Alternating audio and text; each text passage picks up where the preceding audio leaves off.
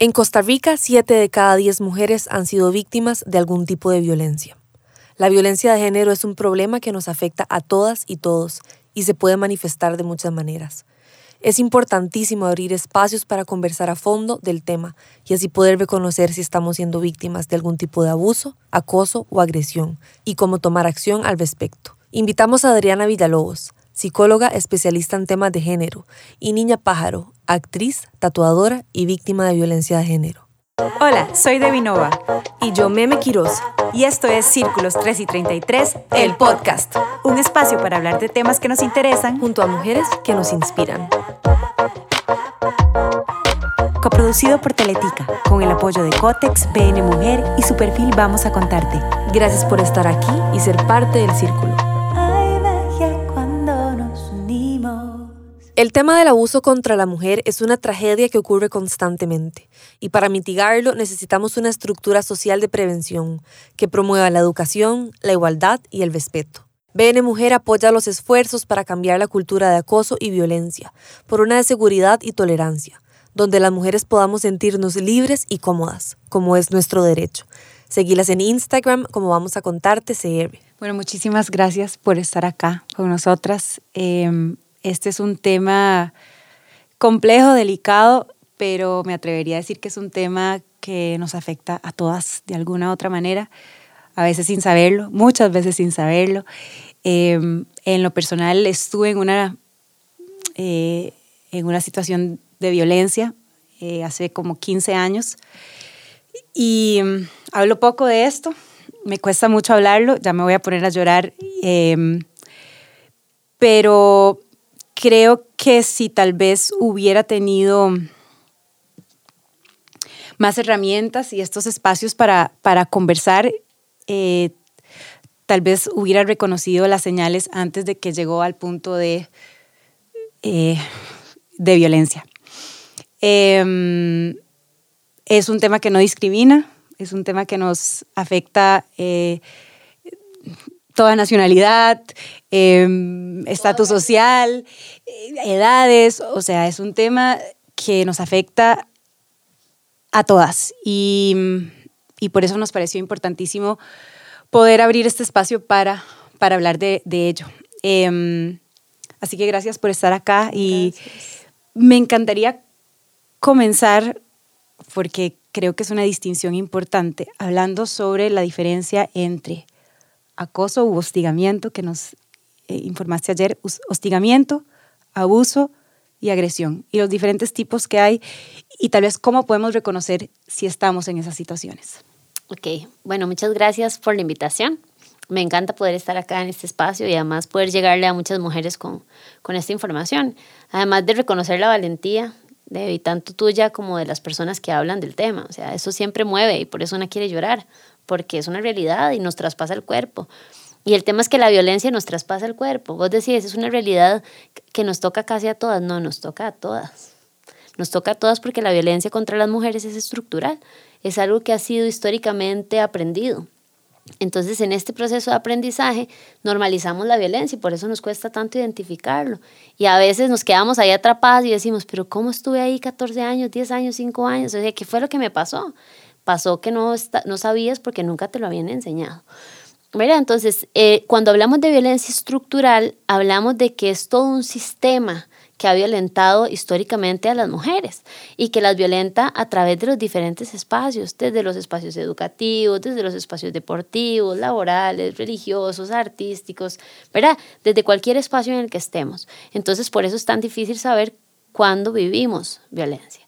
Cuando hablamos de situaciones de acoso, por ejemplo, o situaciones de hostigamiento, hacemos referencia, en el caso del hostigamiento, a espacios que tienen que ver con el ámbito laboral, ¿verdad? Espacios donde una persona dentro de mi espacio laboral me invade. Me invade con mensajes, me invade con palabras, me invade con tocamientos y empieza a acosarme con la finalidad de cometer un acto sexual. Entonces, este tipo de acoso, estos actos violentos son súper cotidianos y súper difíciles de denunciar. Si yo les contara a ustedes la cantidad de mujeres en los espacios laborales que no denuncian, ¿por qué no denuncian? Por temor. Por temor al que van a decir, por temor al que me van a creer. Pero si es mi jefe o si es mi compañero de trabajo que tiene tanto reconocimiento, ¿cómo, cómo yo voy a contar? Y también pasa muchas veces que cuentan y se les revictimiza, o sea, la gente no les cree. La gente les dice, pero ¿cómo? Si yo te he visto hablando montones de veces con él, si te llevas súper bien, si para mí es que se gustan. Y lo que hacen es justificar los actos violentos, ¿verdad? Entonces, cuando hablamos de hostigamiento, hablamos de, ese, de este lugar, de esta forma reiterada de acoso, de violencia contra esa persona dentro del trabajo. Cuando hablamos de acoso sexual, por ejemplo, callejero, que es algo que sin temor a equivocarme, sé que todas lo hemos vivido, es, es algo cotidiano. Vos salís a la calle y en ese momento sientes cómo te invaden tu espacio, con palabras, incluso hay contacto físico muchas veces. Afortunadamente ya tenemos la ley contra el acoso sexual callejero, pero es una realidad. Es una realidad que las niñas lo hemos vivido, lo vivimos siempre. Yo recuerdo a mis 12 años vivir una situación de acoso sexual y fue tremendo. O sea, yo era una niña, era una niña y recuerdo al tipo en la calle gritándome cosas, haciendo vulgaridades, gestos obscenos y yo sentirme totalmente intimidada y violentada. Ahora soy una adulta con conocimiento en el tema y digo, claro, yo estaba sufriendo acoso callejero, pero era una niña y así lo hemos pasado todas las mujeres sin temor a equivocarme. Entonces, eso también es algo cotidiano y está justificado en la sociedad, ¿verdad? Andaba con una enagua corta. Si no, si no anduviera con enagua corta, eso no le hubiera pasado. La velaron tres en la calle, claro que andaba haciendo las 12 de la noche en la calle. Entonces hay toda una cultura que justifica constantemente los actos de acoso, hombres y mujeres, porque también la, la sociedad tiende mucho a decir, pero son las mismas mujeres las que crían a los hombres machistas. Pues claro, y eso fue lo que nos enseñaron. Nos enseñaron a criar a los hombres y a las mujeres desde esta visión machista. Entonces, cuando hablamos de acoso sexual callejero, esa es la visión. Cuando hablamos de violencia, hay una forma de verla desde la estructura, o sea, todas estas manifestaciones que les estoy diciendo es violencia, son manifestaciones de violencia, pero también está lo que es la violencia intrafamiliar, que es la que ocurre en el núcleo más inmediato, esa que nos pasa con nuestras relaciones de pareja, por ejemplo, incluso con miembros de nuestra familia.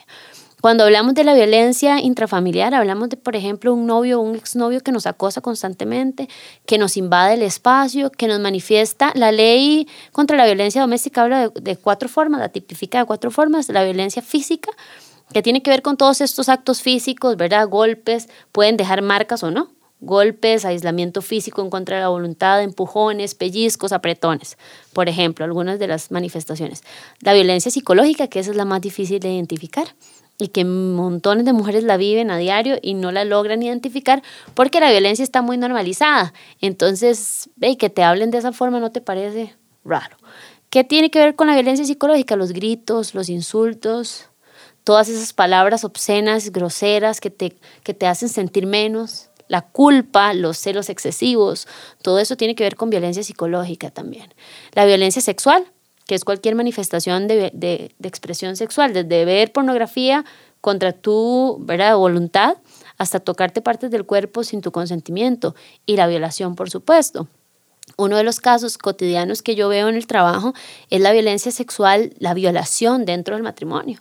¿verdad? Ah, tengo relaciones sexuales con mi pareja, y es mi obligación. Yo me casé, yo, de eso es lo que tengo que hacer, ¿verdad? Y cuando le preguntabas a la mujer, ¿te sentías cómoda con eso? Te dice, no, no, yo no me sentía cómoda, yo no quería. ¿Y qué fue lo que pasó? Me forzaron. Me agarró a la fuerza, me tomó de forma violenta. Yo también soy docente y en, una de las clases un día esto les estaba contando el, el caso de una señora que fue uno de los casos, de los primeros casos de violencia que atendí cuando estaba más joven y esta señora sufrió una situación de violencia física, psicológica, sexual, ¿verdad? Y también la patrimonial, que ahorita les cuento qué es. Pero ella decía que cuando el señor venía muy tomado, él la agarraba siempre la fuerza para violarla. Entonces ella lo que hacía era acostarse en la cama y empezar a pensar en otra cosa y desconectarse de su cuerpo. Mm. Entonces yo le decía a los estudiantes que además la disociación, ¿verdad? Esta separación de su mente con su cuerpo, esta desconexión tremenda, porque ella decía, yo no quiero pensar que estoy ahí. O sea, imagínense ustedes el acto tan violento mm. para esa mujer. Y ya pasaron muchos años y la recuerdo siempre porque era una cosa tremenda. O sea, además de eso, el tipo dormía con la pistola abajo de la almohada y otro montón de actos sumamente duros, ¿verdad? Pero el hecho de que vos no puedas ni siquiera disfrutar de tu sexualidad, no puedas tener ningún control sobre tu cuerpo para elegir en esos espacios. Eso es una manifestación de violencia sexual en una relación de pareja y la patrimonial que tiene que ver con todo lo que es tu patrimonio. Por ejemplo, pasa mucho con población migrante que les rompen los papeles, el pasaporte o las cédulas de identidad o los documentos que tienen para poder ser reconocidos. Entonces, tiene que ver con esta manifestación, con esas cosas materiales que son tuyas y que te, que te rompen, que te quitan. Incluso pasa con ropa y objetos de la casa que son propiedad de, de esa mujer. Entonces, violencia es todo eso, ¿verdad? Si yo me pongo a hablar de la violencia contra las mujeres tengo que pensar en toda una estructura que nos violenta constantemente, desde salarios diferentes, cosas como esas, hasta el ejercicio de la maternidad. ¿verdad? la, la, violencia es realmente algo, algo cotidiano que, que nos traspasa a todas las personas, también traspasa a los hombres, traspasa a hombres y mujeres, porque desgraciadamente también se les cría de manera machista y también se les, se les violenta de cierta forma, ¿verdad? Pero esta violencia contra nosotras, contra las mujeres, es una violencia totalmente estructural, está en el sistema y nos matan por ser mujeres y por eso no podemos decir con tranquilidad voy a ir a viajar a algún lado sin miedo a pensar que nos pueden matar si estamos solas. Sí. Yo, la verdad, Adri, estoy sin palabras. Em, me, me, conmueve la, la, a ver, solo imaginar la cantidad de mujeres que pueden pasar por todo este múltiple, o sea, son múltiples tipos de, de, de, violencia. Realmente esto no es un tema de un golpe, no es un tema de, de, un grito, o sea, es mucho más complejo que eso. Y lo que tengo como en mi corazón es pensar en todas aquellas mujeres que, que no saben o que no tienen las herramientas o que no han podido tener como ese acceso a la terapia, que en ciertos contextos puede verse como un privilegio. Entonces, creo que racionalmente hablando, es, esto es un buen paso, es como entender el ecosistema y tener la información clara y que esta información llegue a hombres, a mujeres y que sepamos que es mucho más complejo que un grito, ¿verdad?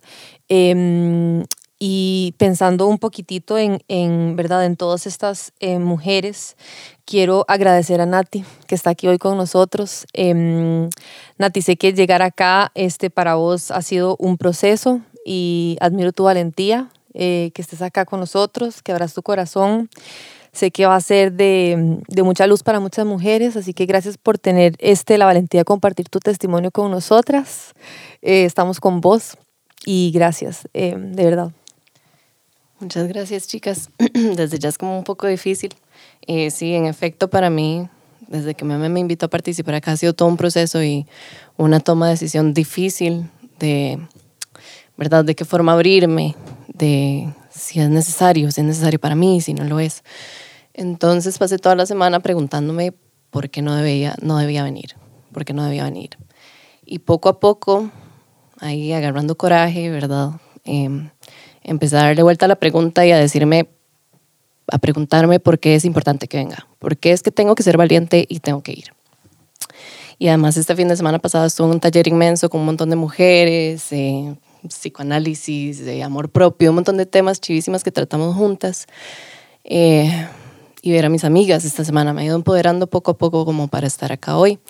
Em, bueno, para mí también es una situación reciente. Yo a inicios de este año salí de una relación de casi cinco años en la que hubo muchísimo abuso emocional. Em, durante este fin de semana que les contaba del el taller, eh, Tatiana Blanco es el nombre de, una experta en psicoanálisis que nos empezó a explicar un poco de, sobre el trauma, cómo se define, ¿verdad? Y nos habló precisamente de esto, de que el trauma puede ser un evento grande que te golpea y te marca para siempre, a como puede ser la suma de pequeños eventos que igual te marcan para siempre. Y pues para mí estos cinco, cinco años que viví en esa relación fueron una suma de eventos más grandes, más pequeños que se sumaron y en general, eh, pues en este momento para mí es como la vivencia de ese trauma, ¿verdad? El post haber decidido salir. Eh, yo soy de esas mujeres privilegiadas que, que pudieron empezar un proceso de psicoanálisis. Empecé el año pasado, ya en octubre de este año cumplo un año de estar yendo constantemente. Y fue gracias a eso que logré encontrarme, porque para mí fueron cinco años de estar completamente perdida.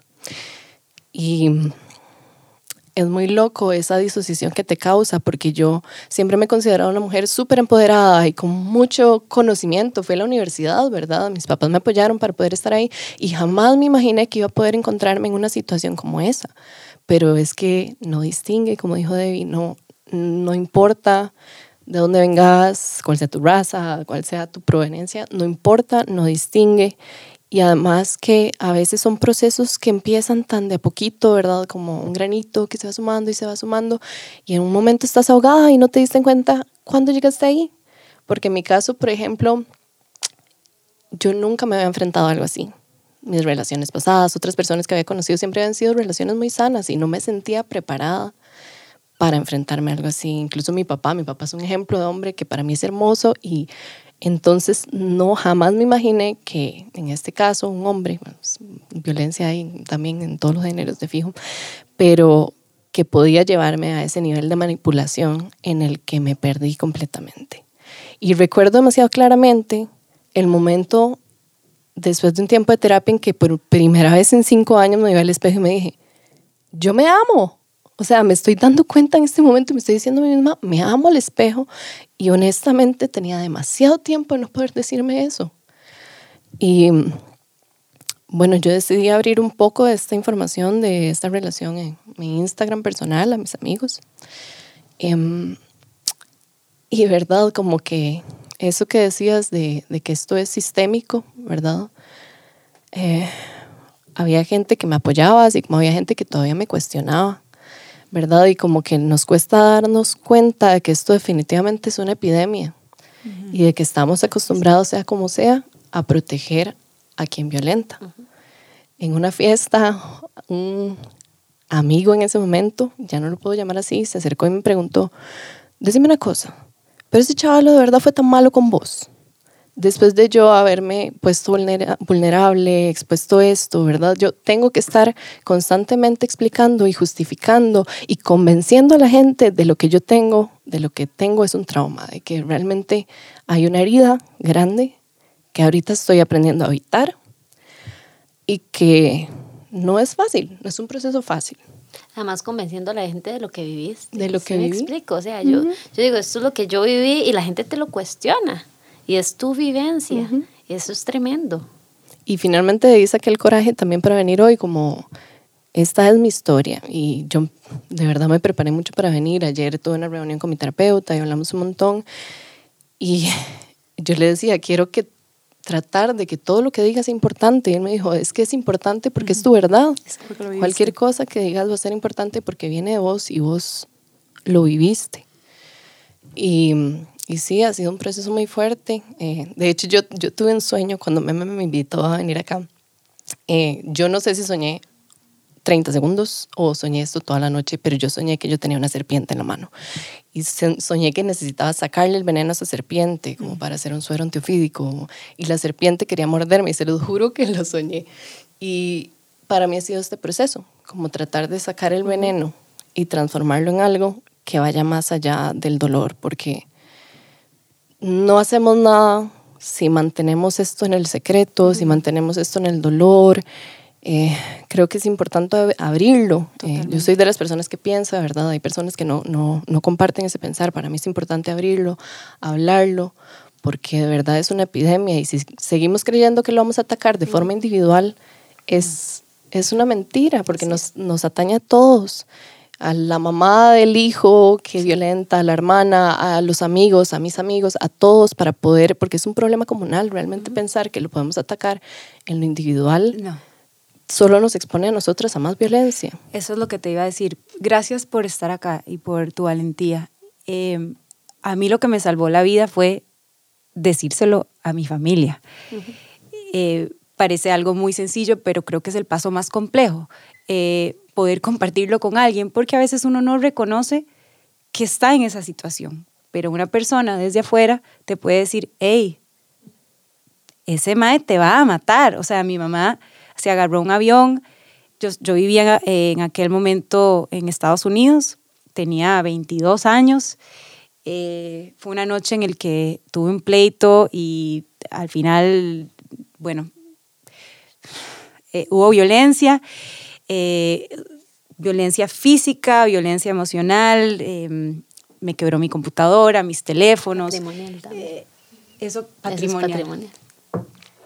Entonces yo no, estaba incomunicada y en mi mente yo dije, no, eso es porque eh, estaba teniendo un mal día, eh, él padecía de adicción, entonces yo también como que tenía mucha compasión al respecto, tuvo eh, una recaída y cuando yo finalmente, porque en ese momento sí me sentí con miedo, además de que la policía se lo llevó de mi casa, entonces no me quedó otra opción, tuve que compartírselo a mi familia. Y la reacción de mi familia fue lo que a mí me hizo despertar, porque fue una inmediatez, un pánico, un, un eh, contundencia, o sea, era como, usted tiene que salirse de esa relación. Tenemos que poner una acción legal contra esta persona. Yo, no, no, ¿cómo vamos a poner eh, un... em, Medidas cautelares. eso. ¿Cómo es que se dice eso en Orden de Eso, restricción. una orden de, de- de restricción. Em, y eso fue lo que a mí me hizo despertar. Em, y tal vez quisiera hablar de eso, de la importancia de, de tener ese primer paso, de compartírselo a alguien. No, no sé si es a cualquier persona, si, si eso también tiene su peligro, porque como lo decías, hay personas que te juzgan más bien tu realidad, eh, pero ¿cómo podemos pasar de ese lugar de mantenerlo dentro de nosotras en secreto a abrirnos, a dar ese primer paso? Yo creo que lo primero es reconocer cuando no estamos bien. O sea, una tal vez no es consciente de la situación de violencia en la que vive, pero vos sabes que te sentís mal. Y es una sensación de estar mal reiterada. O sea, no, no soy consciente de qué es lo que pasa, pero no me siento bien y constantemente lloro, constantemente me siento inquieta o vacía o algo pasa. Vos tenés ese ruido ahí. Y ese es el, es el primer paso, prestarle atención a eso que estás sintiendo. Hay gente que te va a escuchar y que se preocupa por vos, hay otra gente que no, que es la que te va a decir, es verdad eso que estás contando, o es la que te va a decir, pensa en tus hijos, no te vayas, o dale la oportunidad, mira, los hombres son así, como si de por sí todos fueran así, ¿verdad? Que, tam- que también es parte de esta normalización de la violencia. Mira, yo que usted no me voy, ¿qué vas a hacer con la plata? ¿O cómo le vas a cargar a tu hijo una vida sin un papá? Y entonces vos en esa, en esa situación te ves atrapada. Además, recordemos que cuando estamos en una situación de violencia, nuestra autoestima está por los suelos. A ver, chiquillas, si todo el tiempo te haces sentir que no servís y no vales ni un 5, ¿qué es lo menos que vas a pensar? O sea, si yo no sirvo, ¿a mí quién me va a querer? ¿Yo para qué voy a salir de aquí? Y además, por lo, ma- por lo general, son personas que te han manipulado de forma en la que la dependencia es gigante. De verdad Claro, sentís que no puedes ser sin esa otra Y persona. además está lo que se llama el ciclo de violencia. Y en el ciclo de violencia es. Eso es esta cuestión cíclica realmente donde vos tenés episodios también de, de amor, donde él te da eso que te, que te confunde. Por eso es que cuesta tanto salir de ahí. Además, a nosotros las mujeres nos han hablado toda la vida del amor romántico. O sea, la que no escuche la, la frase y fueron felices por siempre, pues entonces sí, sabe muy poco del tema, ¿verdad? Pero pero estamos viendo fábulas y estamos viendo novelas y estamos en todas estas vainas que nos dicen y nos rodean constantemente y nos generan un ruido en la cabeza esperando que llegue ese príncipe azul. Y entonces vos resulta que crees que lo encontraste, pero te das cuenta que tiene cosas raras que te hacen sentir mal, pero ¿cómo lo vas a soltar? Si mi deber es estar con él y pucha, tengo que entender la situación en la que está y tengo que quererle y entonces vas y tocas la puerta a alguna persona conocida que te va a decir, no, no te vayas, o sea, no lo hagas, no salgas de ahí, o cómo se te ocurre, o pensa en tus hijos, pero vos seguís sintiendo esa vocecita que te dice que algo no está bien, y entonces ahí es donde damos ese paso de buscar a alguien que sepa o alguien que sea muy cercano a nosotras, que sabemos que realmente nos va a acompañar, y en el momento vamos a saber quién es, si es un familiar, es una amiga o es una terapeuta, ¿verdad? Hay, a nivel nacional hay muchos lugares, digamos, los gobiernos locales todos tienen oficinas de la mujer, ¿verdad? O áreas de género. La gente puede recurrir ahí de manera gratuita. La Universidad de Costa Rica tiene consultorios que pueden ir de manera gratuita. O sea, hay lugares donde la gente tal vez no lo conoce porque no tiene estas herramientas que ustedes mencionaban, pero que, que podría ser la, la llave, la llave para abrir esa primera puerta. Pero el reconocimiento de eso que nos pasa, ese, ese darnos cuenta, ese despertar, a veces para unas es más rápido que para otras. Pero creo que lo más importante para las que nos escuchan es eso que estoy sintiendo que yo sé que no está bien. Eso que me hace ruido y me hace sentir mal. que me hace llorar o que me hace sentir triste, que me hace sentir desesperanzada. Y cuando yo me siento perdida en el camino, que es lo que vos decías, que yo me perdí, me fui, no sé qué me pasó, es donde tengo que decir algo está pasando. Y ese es el primer paso. Adri, ¿y qué consejo le darías a alguien que tal vez por el nivel de manipulación o violencia emocional, a una mujer que no logra ese, ese nivel de presencia, porque cierto, o sea, lo cierto es que hay que saber detenerse y hay que poder escuchar esa voz interna y cuando hay demasiado ruido, es difícil escuchar esa voz interna. Entonces, ¿qué, ¿cuál es tu recomendación? Es dificilísimo. O sea, ¿cómo hago yo para reconocer esto que además me confunde? Si en este ciclo que les digo, ¿verdad? De repente él está enojado, que es lo que debe decir ahorita, se tira la computadora, se enoja, hay una violencia patrimonial o tira puertas, vos detectas un enojo. Y luego viene una etapa de explosión en donde viene el episodio de violencia, que es cuando pasa esto, ¿verdad? Ya la violencia física, la violencia sexual la manifestación más fuerte de violencia de psicológica, de la forma en que sea, pero luego viene una minimización y es donde te hacen sentir culpable y donde vos, si vos no hubieras hecho esto, esto no hubiera pasado. Si vos no me hubieras hablado pesado, tenés que entender que yo estoy en rehabilitación, entender lo difícil que es para mí. Es que vos pareces que no me querés, si sabes lo que me ha costado. Siento que estoy escuchando, o sea, me, me da flashbacks porque hubo varios momentos en que yo traté de terminar la relación y yo le decía, es que yo ya no te quiero. Y él me decía, yo te voy a decir por qué vos sí me querés. o sea, y me convencía, eso era lo peor. O sea, era una manipulación al punto de que yo terminaba la conversión y yo decía, pucha, sí, tiene razón, sí, sí, yo sí lo quiero. Después de que yo había tenido esta, esta valentía de decir, no, yo tengo que hablar, tengo que decirle. Y uff. Y pa, ahí, ahí parabas. Ahí, paró, sí. Ahí, te quedabas. Y entonces después de esa minimización, donde vos ya además estás con la autoestima súper dañada, viene la reconciliación. Y entonces esa reconciliación puede durar un día, dos días, un mes, una semana y todo bien, todo lindo. Y vos decís, ah, no, sí está cambiando. Sí, la cosa está resultando bonita y la cosa vuelve a empezar a la semana o a los días, ¿verdad? Entonces, esto que vos me preguntas es muy difícil, pero cuando estás en la etapa antes de la minimización, donde vos estás viendo que te sientes mal constantemente, ahí es donde hay que escuchar. No tenés claro qué está pasando y ahí es donde buscas ayuda porque sabes que hay algo mal, no sabes qué. Bueno, dejáselo a una profesional o a un profesional que te explique un poco más qué está pasando. Pero si estás sintiendo que algo no va bien, es porque hay que escuchar, hay que parar. Y también es que la ayuda se encuentra de muchas formas, no todas tenemos los mismos recursos, pero bueno, ahora casi todas tenemos un celular y se los juro que así comenzó también me ayuda. Voy eh, a seguir páginas de Instagram que me hablan sobre violencia de género, que me hablan sobre amor propio. Entonces, poco a poco, ir buscando como esos pequeñitos insumos, ¿verdad? Que te van alimentando un poquito hasta realmente ir entendiendo, ir clasificando lo que va pasando en tu relación. Porque incluso también se manifiesta hasta físicamente. Me pasó un punto en el que pasé un periodo enferma de años, o sea, de años y yo no entendía qué estaba pasando, qué estaba pasando con mi estómago. Y se los juro que en el momento que yo salí de esa relación y empecé el proceso de sanación, todo ha desaparecido. Eh, ha sido un cambio gigante. ¿sí? montones. De hecho, hay un montón de evidencia, de investigaciones que dicen que las mujeres que viven violencia tienen una relación importante con síntomas físicos como cosas del estómago, reumáticas, fibromialgia, dolor de cabeza, por ejemplo, también todo lo que tiene que ver con depresión, cuadros de ansiedad, ataques de pánico. O sea, hay muchísima investigación que demuestra que la vivencia de la violencia tiene un impacto importante en el cuerpo de las mujeres. Y pues empezar a cuestionarnos mucho lo que es normal. Es como, es normal que las relaciones sean difíciles y que haya momentos en los que haya que estar triste. Es normal que sea difícil. Es normal que haya discusiones. Claro, hasta cierto punto, pero cuando la normalidad realmente es, es la norma de la relación, hay algo ahí que se empieza a salir, porque sea como sea, si vos quieres compartir con alguien es para construir, para...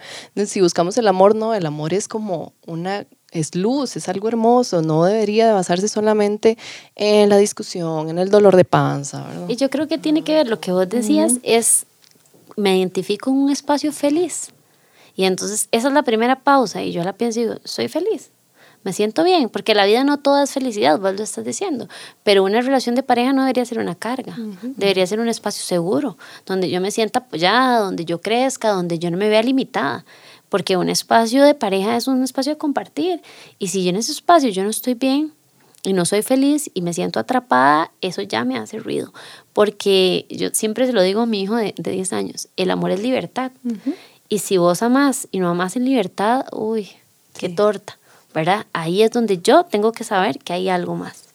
Y esa normalización de la que hablas, perdón, es, eh, es un asunto que viene de sesgos, que viene de un sistema, porque viene, bueno, recuerdo que cuando hablé con la madre de, de esta persona que me violentó, em, ella se puso a llorar y dijo, es que él me vio eh, pasando por lo mismo en la casa.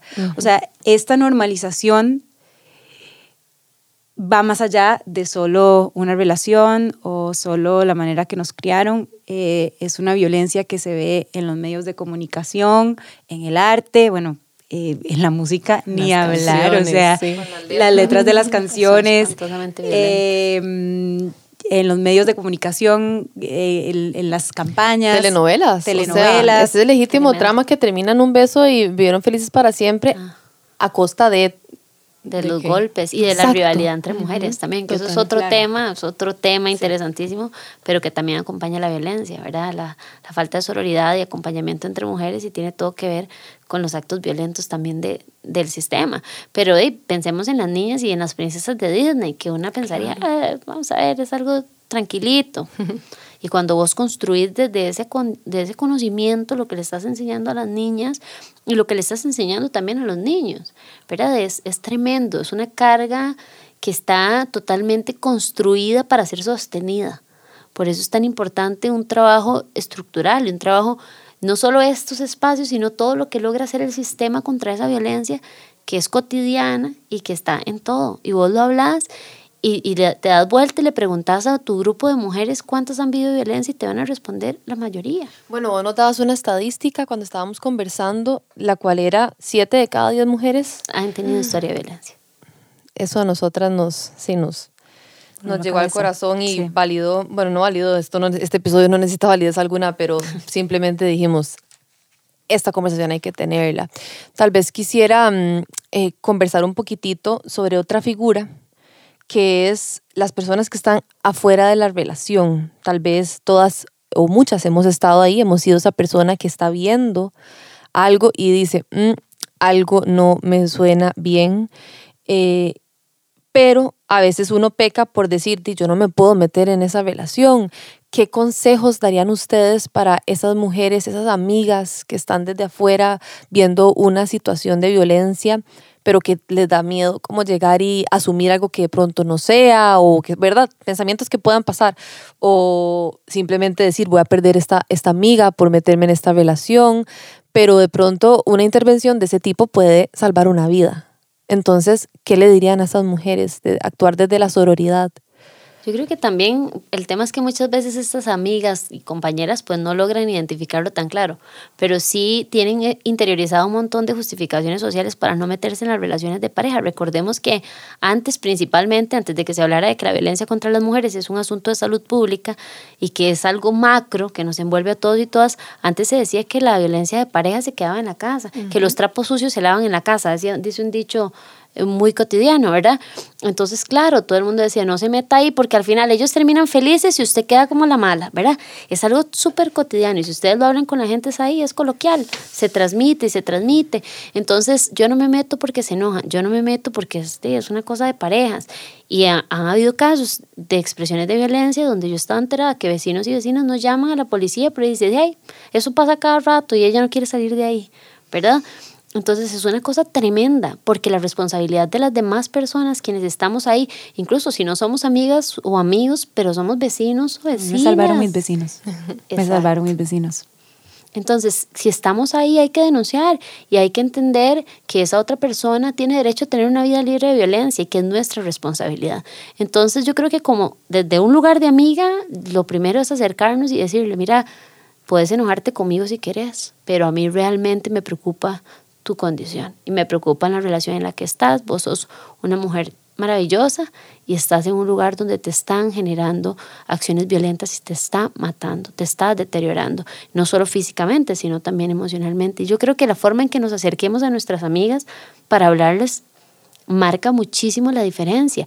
Y si somos vecinas y tenemos que llamar y después nos mandan para el carajo porque nos metimos, no importa. Igual hicimos algo bueno y en algún momento esa mujer lo va a poder reconocer. Esa ayuda le va a llegar, ¿verdad? Que es lo importante. En mi caso, a mí fueron mis amigas las que me salvaron. Y el apoyo de mis hermanas y mis amigas fue vital.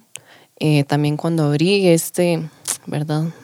Todo este drama a las redes, eh, también recibí demasiados mensajes que yo quedé asombrada del montón de amigas, mujeres, diciéndome, yo también, yo también he estado ahí, eh, gracias por compartirlo, yo también he estado ahí. Muchos me han dicho que han logrado como transmutar su trauma a través del hecho de que yo lo compartiera. Em, y yo soy de la opinión de, prefiero que te enojes conmigo, pero te voy a decir esto. Y ya lo he hecho, porque a mí mis amigas me lo hicieron y me salvaron.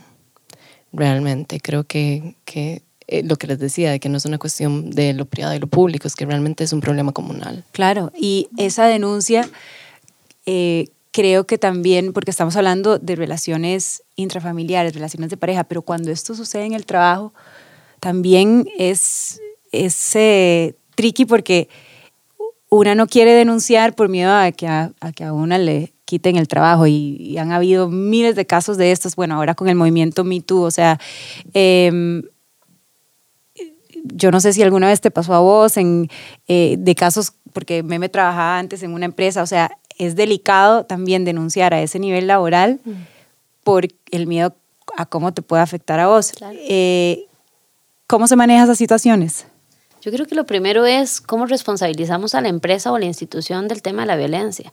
Siempre los acercamientos en materia de capacitación y sensibilización en, en género son fundamentales. O sea, que las empresas entiendan de qué trata, ¿verdad? O sea, porque podemos lograr que escuchen a una, pero hay muchas que quieren hablar y que no están hablando. Y yo creo que la inversión en la empresa o en la institucionalidad pública, incluso en materia de género, en escuchar por qué es importante denunciar, es fundamental. O sea, creo que ahí es donde está el pilar, ¿verdad? Cómo logramos sensibilizar y crear políticas institucionales y de empresa que reglamenten y que pongan sanción. ¿Verdad? Porque si imponen una sanción ya la cosa empieza a ser diferente. Pero eso requiere la valentía de muchas mujeres que ya lo han ido haciendo. hay muchas mujeres que han denunciado, hay mujeres que a costa de estos espacios de revictimización y de ser juzgadas y demás se enfrentan y lo hacen. Y creo que también eso es un mensaje para las compañeras del trabajo de estas mujeres, ¿verdad? Eh, amadrinémosla, acompañemos a esta mujer también, escuchémosla, escuchemos lo que está pasando con ella en esta situación de violencia en lugar de juzgar, porque la mirada que juzga es tan fácil, ¿verdad? O sea, todo el mundo voltea la mirada y dice, ah, sí, con razón, es que ella es así, por eso es que le pasa tal cosa. Pero cuando vemos, y es lo que vos decías del movimiento MeToo, ¿verdad? Cuando vemos a una y a otra y a otra que empieza a hablar y que empieza a decir, y entre todas nos unimos, lo colectivo es maravilloso, chiquillas, y tiene un impacto tremendo en el sistema, ¿verdad? Y ahí empieza nuestra tarea.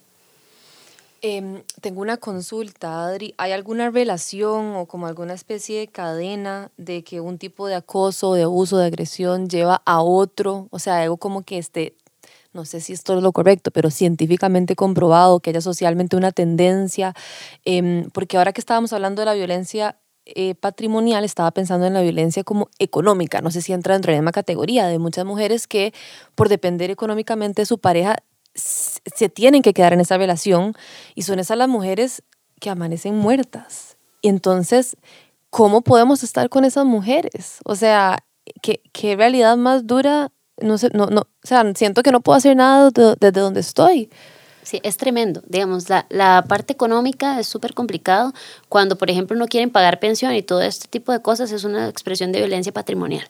Entonces, las mujeres se sostienen en las relaciones de violencia porque, de verdad, o sea, tengo tres hijos, ¿cómo hago para que coman? A ver, el imán no me ayuda. Esa es la realidad. Las instituciones tienen una deuda tremenda con las mujeres. El Estado tiene una, una deuda tremenda pero la, la, parte que podemos hacer o apoyar es acercarla a la institucionalidad pública, o sea, que son las que pueden gestionar a través de MIPIMES, a través de la ayuda de Limas, para que pueda hacer algún ejercicio económico. O sea, porque vamos a ver, todo el mundo ocupa plata para comer y ocupamos, yo como una mamá de tres hijos, sin ningún recurso, sin ninguna posibilidad de salir en una dinámica de violencia, ¿cómo hago? Si todo el mundo me dice que salga de ahí, yo tengo claro que estoy viviendo violencia. Y así me han llegado miles de mujeres en esta posición y me dicen, ¿cómo hago? ¿Cómo salgo? Y yo qué le digo, mira, no hay, no hay albergues. ¿Verdad? Esa es la realidad estructural de la violencia. Claro. Y por eso es tan tremendo y por eso el Estado tiene una deuda tan grande con las mujeres. Pero ahí es donde tenemos que punzar a las instituciones, ahí es donde tenemos que acercar a las mujeres a las instituciones y ahí es la, la importancia de hablar de estos temas y de que las mujeres conozcan sus derechos y de que las mujeres se acerquen y de que las instituciones y las empresas se comprometan. A esas mujeres se les ayuda así, articuladamente, con muchas instituciones trabajando juntas para ver cómo hacemos para cambiar la realidad. Costa Rica ha ratificado muchos acuerdos internacionales para, para trabajar la violencia contra las mujeres. Es una obligación del Estado, ¿verdad? Entonces está el plan, en el Plan Nacional para el Abordaje de la Violencia contra las Mujeres, que se llama Plan Hoy, y ahí están todas las acciones que el Estado tiene la obligación. Y a veces hay que tocar la puerta y decirle, mire, le toca cumplir. ¿Verdad? Entonces yo creo que por ahí es donde viene el ruido también, que las mujeres sepan que ahí se puede tocar la puerta y que hay una obligatoriedad. Eso te iba a decir, bueno, desafortunadamente, porque de esto tenemos mucho de qué hablar, hay que ir cerrando el tema, pero yo quisiera dejar la conversación con esas, esas puertas que podemos tocar, eh, con esas herramientas que les podemos dejar. Ya la conversación ha sido eh, súper poderosa y sé que quienes nos escuchan van a agarrar su, sus herramientas y meterlas en su bolsita, pero ah, empecemos por las puertas que podemos tocar. Si nos vemos en, un, en una situación en la que sentimos que no tenemos salida, ¿a dónde podemos acudir? Ok, si no tengo una red de apoyo inmediata, que eso es muy importante, ¿verdad? Recurro, por ejemplo, en un gobierno local, que es la municipalidad, que tengo más cercana. Entonces, si estoy en, en Guadalupe, vivo en Guadalupe y mi situación es de violencia, me acerco a la oficina de la mujer de Guadalupe. Si estoy en el Huarco de Cartago y la situación es de violencia y sé y necesito ayuda, me acerco a la oficina de la mujer del Huarco. Y así lo hago en cualquiera de los gobiernos locales. Si no tuviera respuesta, que no debería, pero si no tuviera respuesta, entonces me acerco a INAMO. El INAMO tiene la delegación de la mujer que está por donde está la Asamblea Legislativa, por ejemplo, ahí hay asesoría legal, hay acompañamiento psicológico y es gratuito. Entonces me acerco al INAMO para que el INAMO me asesore, me acompañe.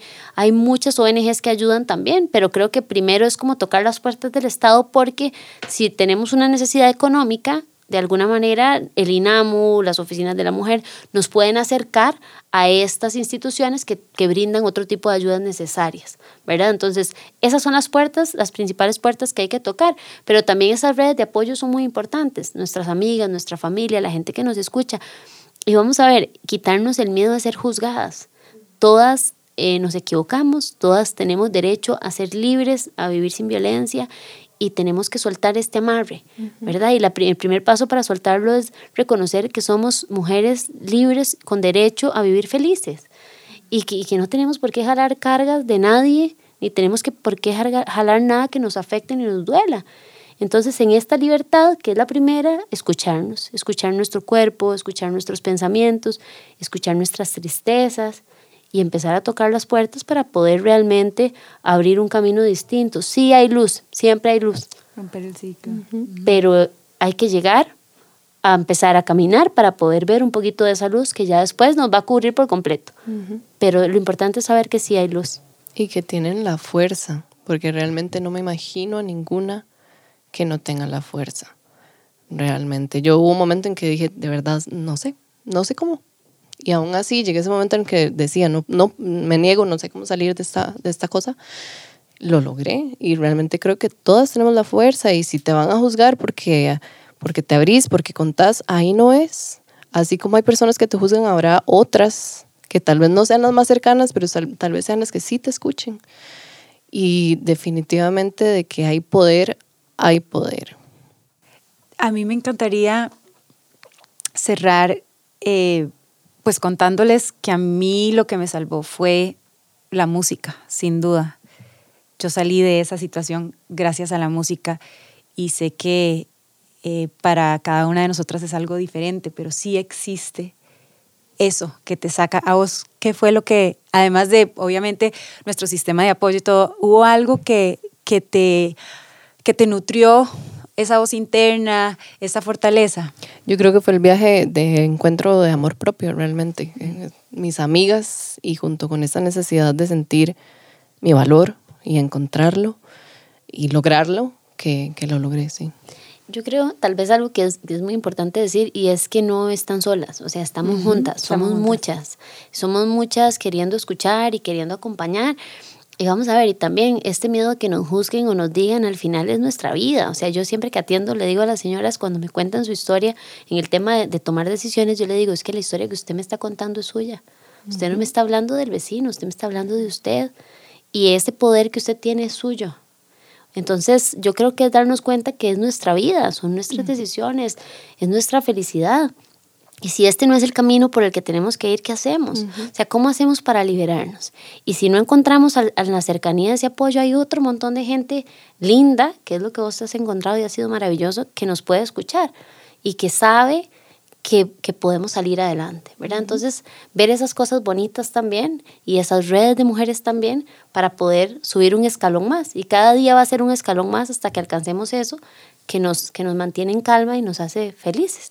Sí, yo quería compartir nada más que, por ejemplo, desde Instagram, eh, cuando yo abrí toda mi, mi situación, eh, una mujer que realmente yo no conozco, no podría decir quién es, me escribió y me preguntó cómo lo hizo, porque yo siento que no puedo, mi esposo me está pegando enfrente a mi bebé y realmente no sé cómo salir de esto.